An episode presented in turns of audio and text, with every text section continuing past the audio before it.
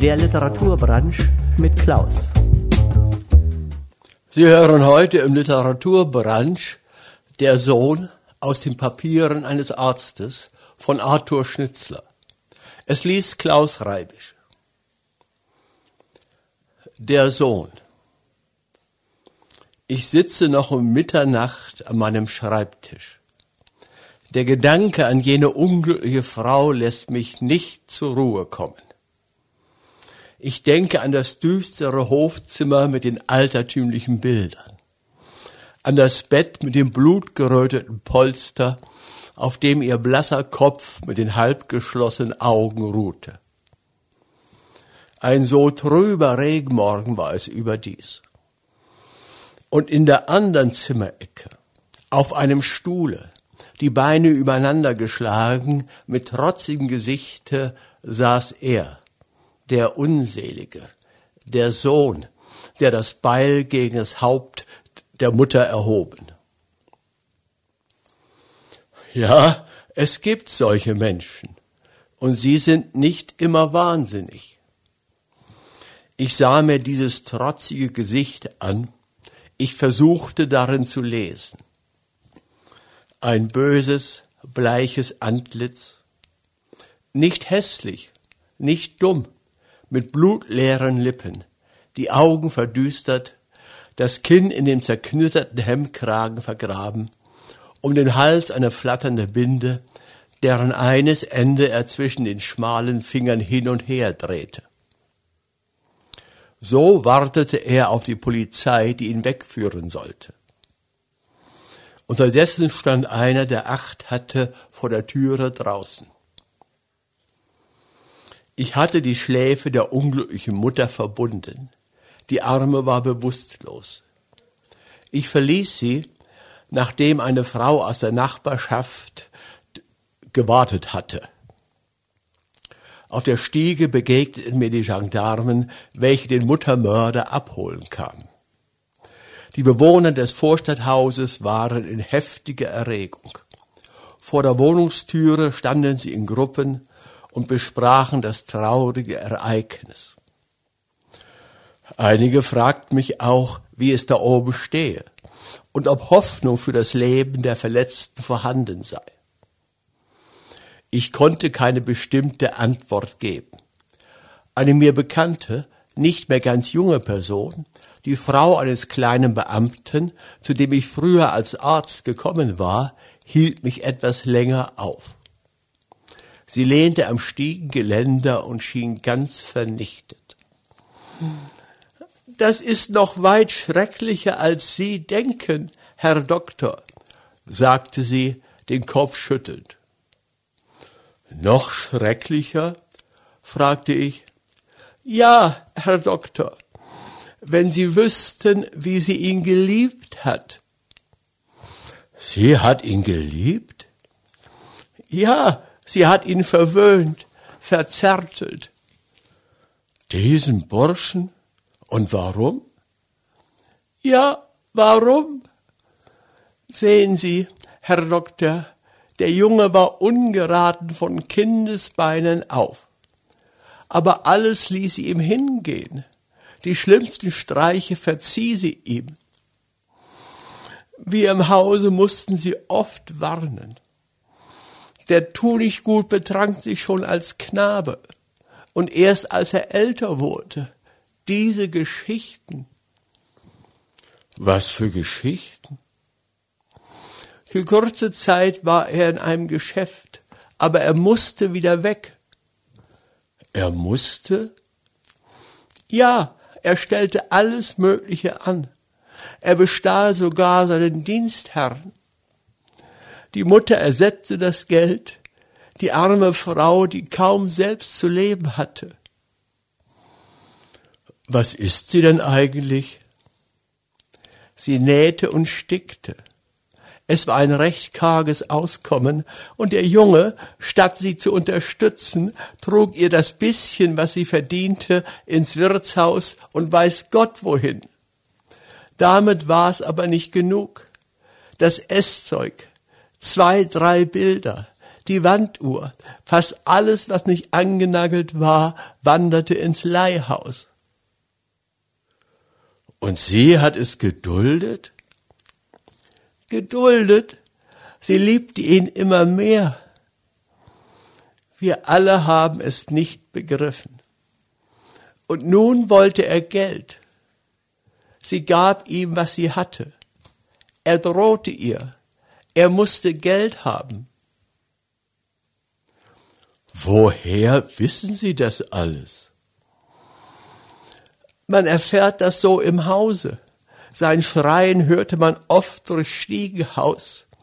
Und wenn er in der Nacht oder auch bei Tag betrunken nach Hause kam, fing er schon bei der Türe an zu brummen und zu schelten. Die arme Frau hatte Schulden überall. Es gab manchmal kein Brot da oben. Wir im Hause halfen ihr manchmal aus, obwohl es unter uns keine Reichen gibt. Aber es wurde nur Ärger. Sie schien ganz verblendet zu sein. Alles hielt sie für Jugendstreiche. Sie bat uns manchmal um Entschuldigung, wenn der Bursche in der Nacht über die Stiege torkelte und Lärm machte. Ja, so ein Sohn war das, Herr Doktor. Aber dass es so weit gekommen ist. Und nun erzählte sie mir die ganze Geschichte. Er kam heute erst früh am Morgen heim. Ich hörte ihn hier vor unserer Wohnung über die Stufen stolpern. Dabei sang er etwas mit seiner heiseren Stimme.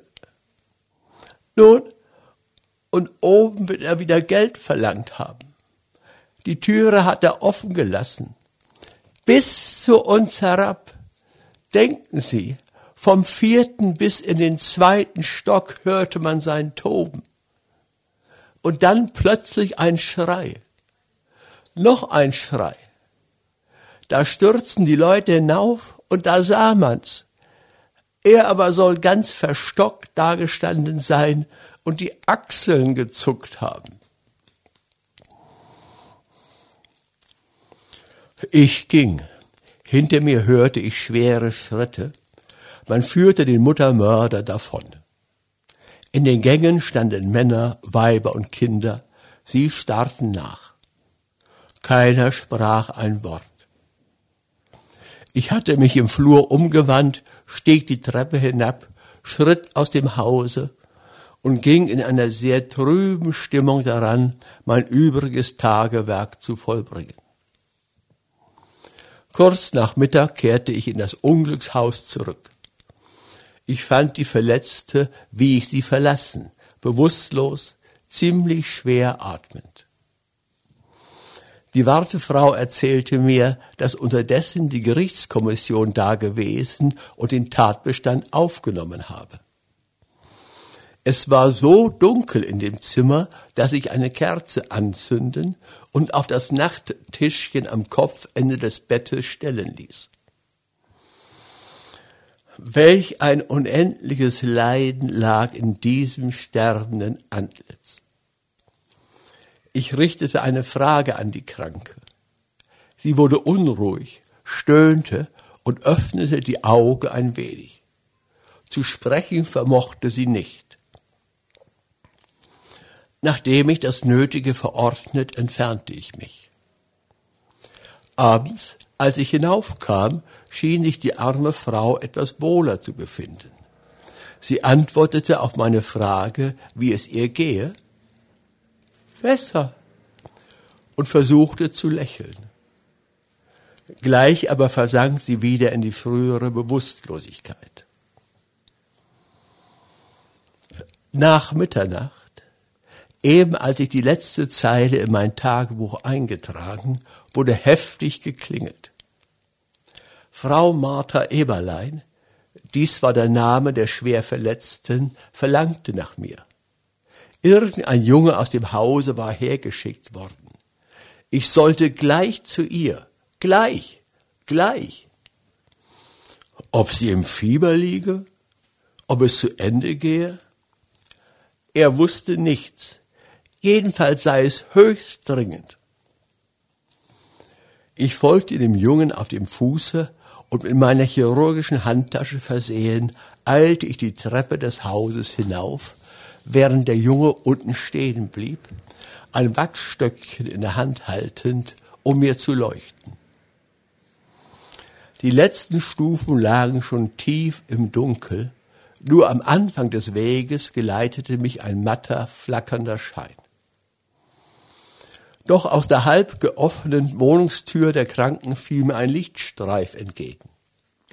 Ich trat ein und durch den Vorraum, der auch die Küche vorstellte, in das Hofzimmer. Die Wartefrau war aufgestanden, als sie meine Schritte hörte und kam mir entgegen. Was gibt's? flüsterte ich. Sie will Sie durchaus sprechen, Herr Doktor, sagte das Weib. Ich stand schon beim Bette. Die Kranke lag regungslos da. Ihre Augen waren weit geöffnet. Sie sah mich an. Leise sagte sie, Danke, Herr Doktor, danke. Ich ergriff ihre Hand. Der Puls war nicht gerade schlecht. Ich schlug den fröhlichen Ton an, den wir ja immer in der Kehle haben müssen, auch wenn es uns nicht danach zumute ist. Also, besser geht es, wie ich sehe, Frau Eberlein. Das ist sehr erfreulich. Sie lächelte. Ja, besser. Und ich habe mit Ihnen zu sprechen.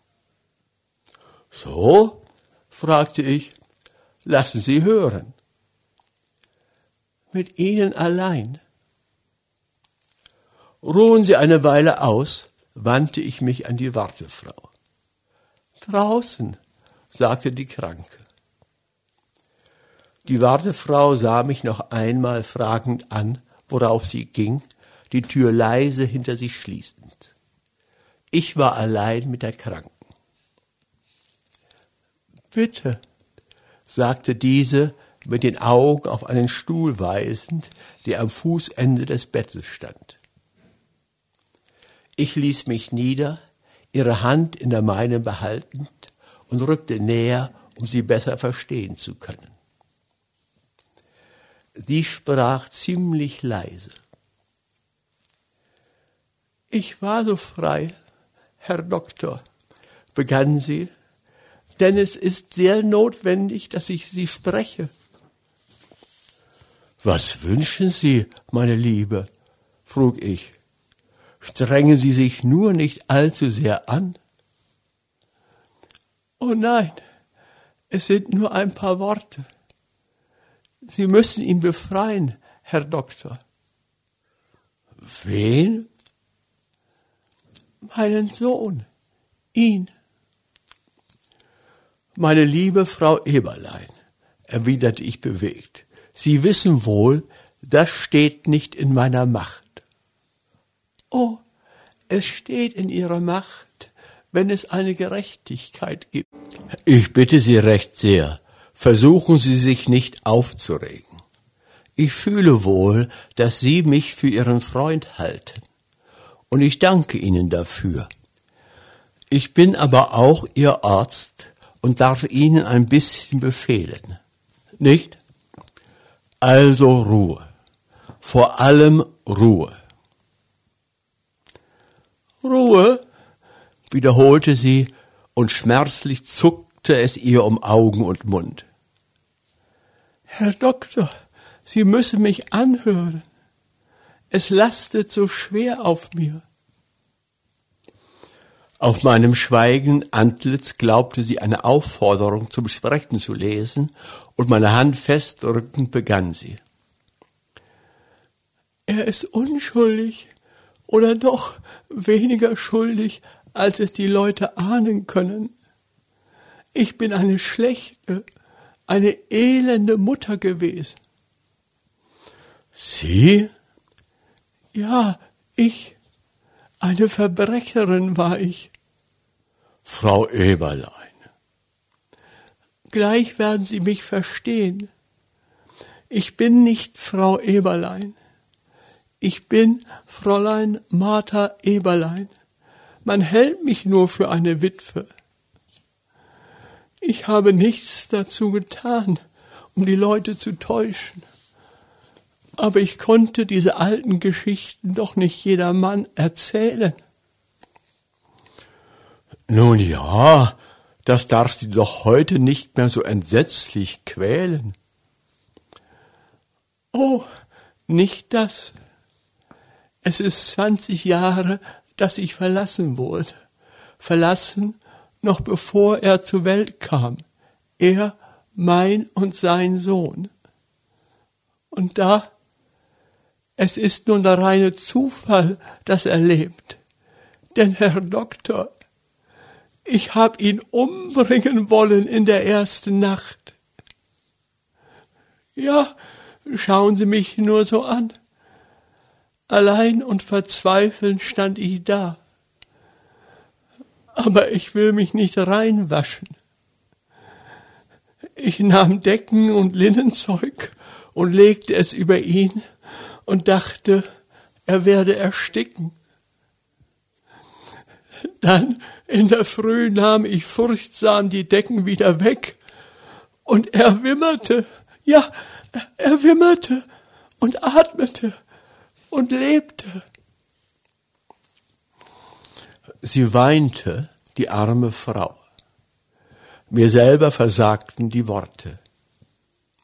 Sie aber fuhr nach einem kurzen Schweigen fort. Und er sah mich an mit großen Augen und wimmerte in einem fort. Und ich vor diesem kleinen Ding das noch keinen Tag alt war, musste ich erbeben. Ich weiß noch genau, dass ich es vielleicht eine Stunde lang anstarrte und dachte, welch ein Vorwurf liegt in diesen Augen. Und vielleicht hat es dich verstanden und klagt dich an. Und vielleicht hat es ein Gedächtnis und wird dich immer, immer anklagen. Und es wurde größer, das kleine Ding, und in den großen Kinderaugen immer derselbe Vorwurf. Wenn es mir mit den Händchen ins Gesicht fuhr, dachte ich, ja, es wird dich kratzen, es will sich rächen, denn es erinnert sich an jene erste Nacht seines Lebens, wo du es unter Decken vergrubst. Und er begann zu lallen, zu sprechen. Ich hatte Angst vor dem Tage, wo er wirklich würde sprechen können. Aber das kam so allmählich, so allmählich. Und immer wartete ich, immer, wenn er den Mund aufmachte, wartete ich. Jetzt wird er es dir sagen. Ja, ja, er wird es dir sagen, dass er sich nicht täuschen lässt, dass all die Küsse, all die Liebkosungen, all die Liebe dich nicht zur wahren Mutter machen können. Er wehrte sich, er ließ sich nicht küssen, er war ungebärdig, er liebte mich nicht. Ich ließ mich schlagen von dem fünfjährigen Buben, und auch später noch ließ ich mich schlagen und lächelte.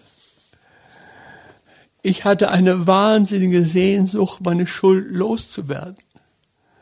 Und doch wusste ich, dass es nimmer ginge. Konnte ich's denn jemals sühnen? Und wenn er mich ansah, immer mit denselben fürchterlichen Augen. Als er älter wurde, in die Schule ging, da wurde es mir vollends klar, dass er mich durchschaute. Und alles nahm ich reuig hin. Ach, er war kein gutes Kind, aber ich konnte ihm nicht böse sein. Böse? Oh, ich liebte ihn, liebte ihn bis zum Wahnsinn. Und mehr als einmal sank ich hin vor ihn küsste seine Hände, seine Knie, seine Füße. Oh, er verzieh mir nicht. Kein Blick der Liebe, kein freundliches Lächeln.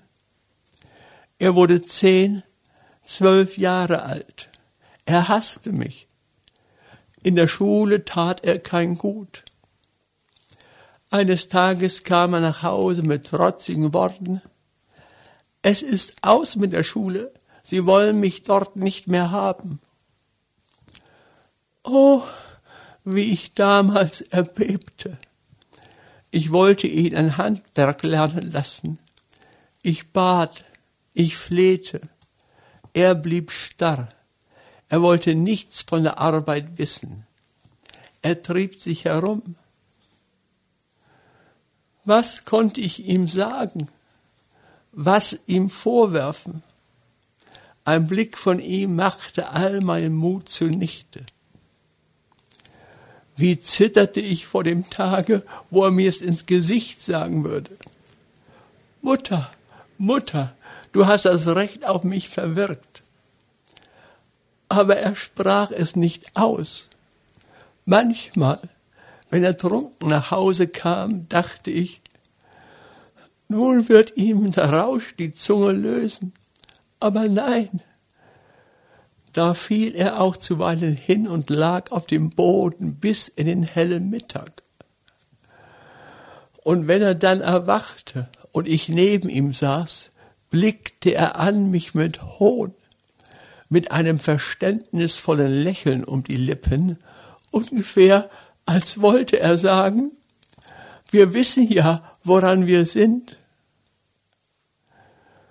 Und Geld brauchte er, viel Geld. Ich musste es schaffen. Aber es ging doch nicht immer so, wie er wollte. Und dann wurde er böse, bitter böse. Oft hob er die Hand auf gegen mich. Und wenn ich müd aus Bett gesunken war, stand er vor mir, wieder mit dem höhnischen Lachen, das bedeutete, nein, den Gnadenstoß gebe ich dir nicht. Heute Morgen endlich, polternd kam er herauf. Geld, Geld. Ja, um Gottes Willen, ich hatte keines. Wie? Keines? Und ich beschwor ihn, er solle warten bis zur nächsten Woche, bis morgen, bis heute Abend. Nein, ich musste ihm Geld geben. Ich hatte es versteckt. Er schrie und suchte und riss die Kasten auf und das Bett und fluchte. Und dann, dann, nun hielt sie inne. Nach einer Sekunde sagte sie, und war es nicht sein Recht? Nein, sagte ich, nein, Frau Eberlein. Sie waren längst ihrer Schuld ledig. Ihre tausendfältige Güte hat die Verwirrung eines Momentes, in dem ein Wahn sie gefangen hielt, längst gesühnt.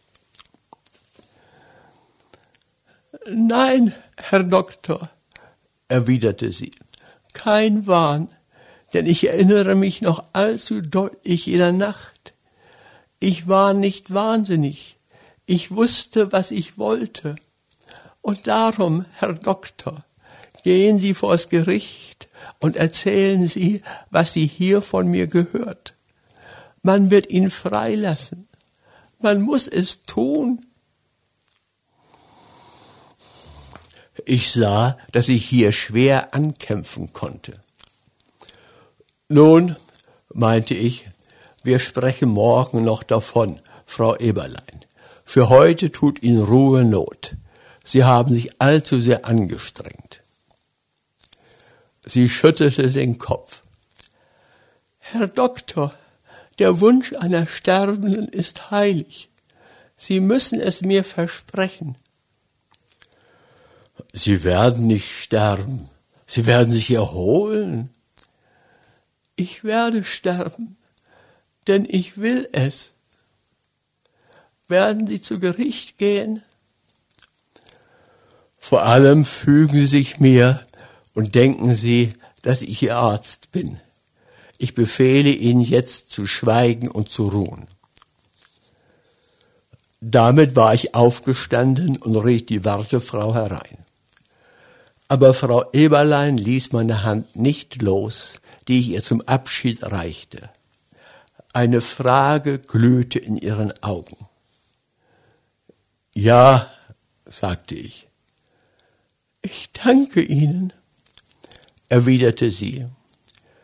Dann gab ich der Wärterin die nötigen Anordnungen und entfernte mich mit dem Vorsatze, mit dem frühesten wiederzukommen. Am Morgen fand ich die Kranke bewusstlos. Zu Mittag war sie tot. Noch liegt ihr Geheimnis in mir, in diesen Blättern verborgen, und es steht mir frei, ihren letzten Wunsch zu erfüllen oder nicht. Ob ich zu Gericht gehe oder nicht. Für den elenden Sohn dieser unseligen Mutter ist es dasselbe. Kein Richter der Welt wird die Verirrung der Mutter als milderen Umstand für das todeswürdige Verbrechen des Sohnes gelten lassen. Der Söhne mehr als genug für diese unglückliche Mutter war der Wahn, in den Augen ihres Sohnes einen ewigen Vorwurf, eine stete Erinnerung an jene ersetzliche Nacht sehen zu müssen. Oder sollte es möglich sein? Bleiben uns selbst von den ersten Stunden unseres Daseins verwischte Erinnerungen zurück, die wir nicht mehr deuten können und die doch nicht spurlos verschwinden? Ist vielleicht ein Sonnenstrahl, der durchs Fenster fällt, die allererste Ursache eines friedlichen Gemütes? Und wenn der erste Blick der Mutter uns mit unendlicher Liebe umfängt, schimmert er nicht in den blauen Kinderaugen süß und unvergesslich wieder? Wenn aber dieser erste Blick ein Blick der Verzweiflung und des Hasses ist, glüht er nicht mit zerstörender Macht in jene Kindesseele hinein, die ja tausenderlei Eindrücke aufnimmt lange bevor sie dieselben zu enträtseln vermag. Und was mag sich in dem Empfindungskreise eines Kindes abspielen, dessen erste Lebensnacht in schauerlicher und unbewusster Todesangst dahingegangen? Niemals noch hat ein Mensch von seiner ersten Lebensstunde an zu berichten gewusst.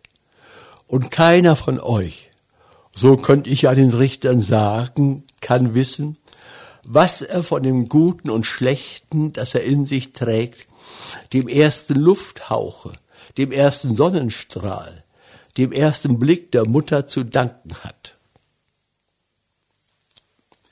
Ich werde zu Gericht gehen. Nun habe ich mich dazu entschlossen, denn mich dünkt, es ist noch lange nicht klar genug, wie wenig wir wollen dürfen und wie viel wir müssen.